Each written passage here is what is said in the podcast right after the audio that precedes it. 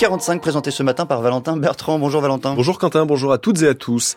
Les syndicats agricoles attendent des décisions claires, réunion sous tension aujourd'hui à l'Elysée. Et puis un tout petit aspirateur pour nettoyer un colosse. Hier, le David de Michel-Ange s'est refait une beauté. Reportage dans les coulisses de ce coup de propre. Le gouvernement à l'écoute des agriculteurs aujourd'hui. Les syndicats ont d'abord rendez-vous ce matin avec les industriels, la grande distribution, le ministre de l'Agriculture et de l'Économie.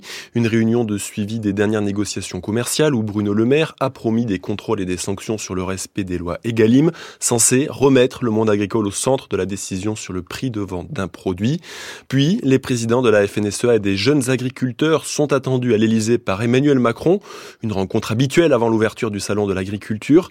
Mais après les récents blocages, elle est prise très au sérieux au sommet de l'État, Rosalie Lafarge. Le président Emmanuel Macron lui-même a fait du Salon de l'agriculture une date butoir. C'était quelques heures après la troisième salve d'annonce de Gabriel Attal au tout début du mois. J'attends, moi, du gouvernement qu'il mette en place très rapidement tout ce qui a été décidé qu'on puisse avoir le plus tard pour le salon de l'agriculture des décisions très concrètes de simplification qui ont été annoncées. Le Premier ministre a depuis reçu des syndicats, s'est déplacé chez des éleveurs de la Marne, a fait un point d'étape aussi, préparant petit à petit les esprits au fait que tout ne trouverait pas une traduction immédiate. Message relayé ce week-end par le ministre de l'Agriculture Marc Fesneau et sa ministre déléguée Agnès Pannier-Runacher sur les plateaux. Reconnaissons aussi qu'il y a des sujets qui sont du temps long. Que Mais la nous n'allons pas tout résoudre en quelques jours et nous allons continuer à travailler. Et le salon, c'est une étape. On sait parfaitement que certaines choses prennent du temps. On sait aussi bien que d'autres peuvent aller plus vite. On n'est pas des lapins de trois semaines, répond-on chez les jeunes agriculteurs. Face à cette pression des syndicats, l'exécutif et la majorité sont sur un fil, admet le député Renaissance Ludovic Mendès. Ils ont peur que ce soit que de la communication.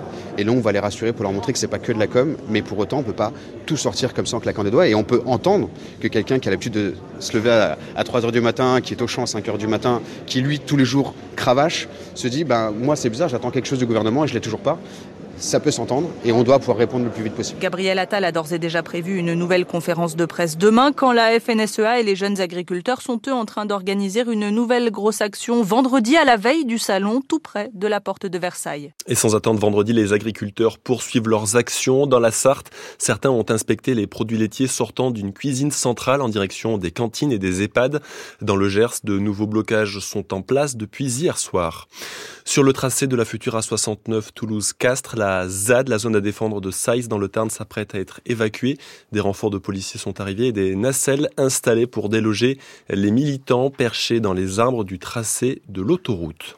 Début aujourd'hui d'une procédure décisive pour Julian Assange. Deux magistrats examinent à partir d'aujourd'hui au Royaume-Uni euh, une décision de la Haute Cour de justice de Londres. Si leur avis est défavorable, le lanceur d'alerte d'alerte pourrait être extradé sous 48 heures vers les États-Unis où il risque jusqu'à 175 ans de prison pour espionnage.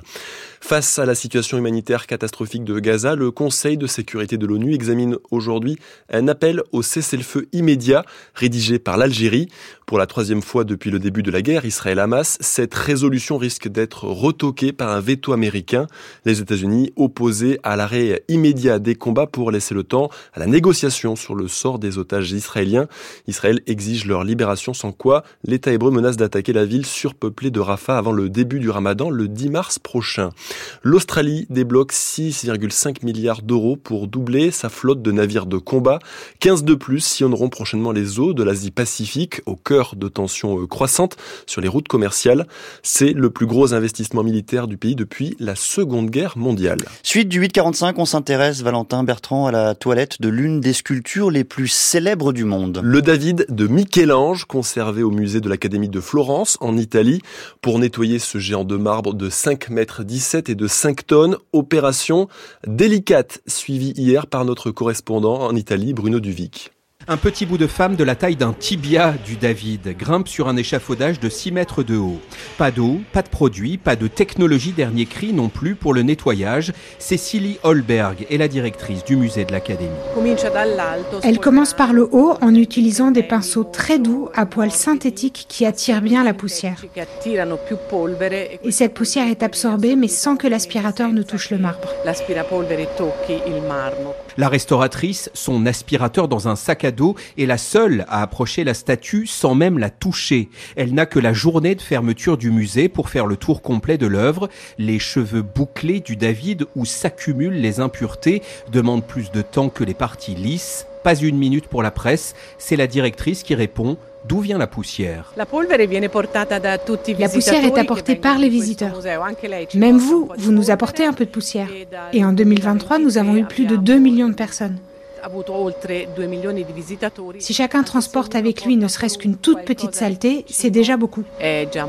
Selon les jours, 3500 à 10 000 personnes tournent autour du beau gosse dans un espace où la température et le degré d'humidité sont aussi regardés de très près. C'est tous les deux mois que le nettoyage est effectué. C'est le rythme qui nous a semblé le bon. Je ne sais pas à quelle fréquence vous lavez votre voiture. Nous l'avons fixé en fonction du nombre de visiteurs. Et depuis que nous avons un nouveau système de climatisation avec de nouveaux filtres, nous avons beaucoup moins de poussière.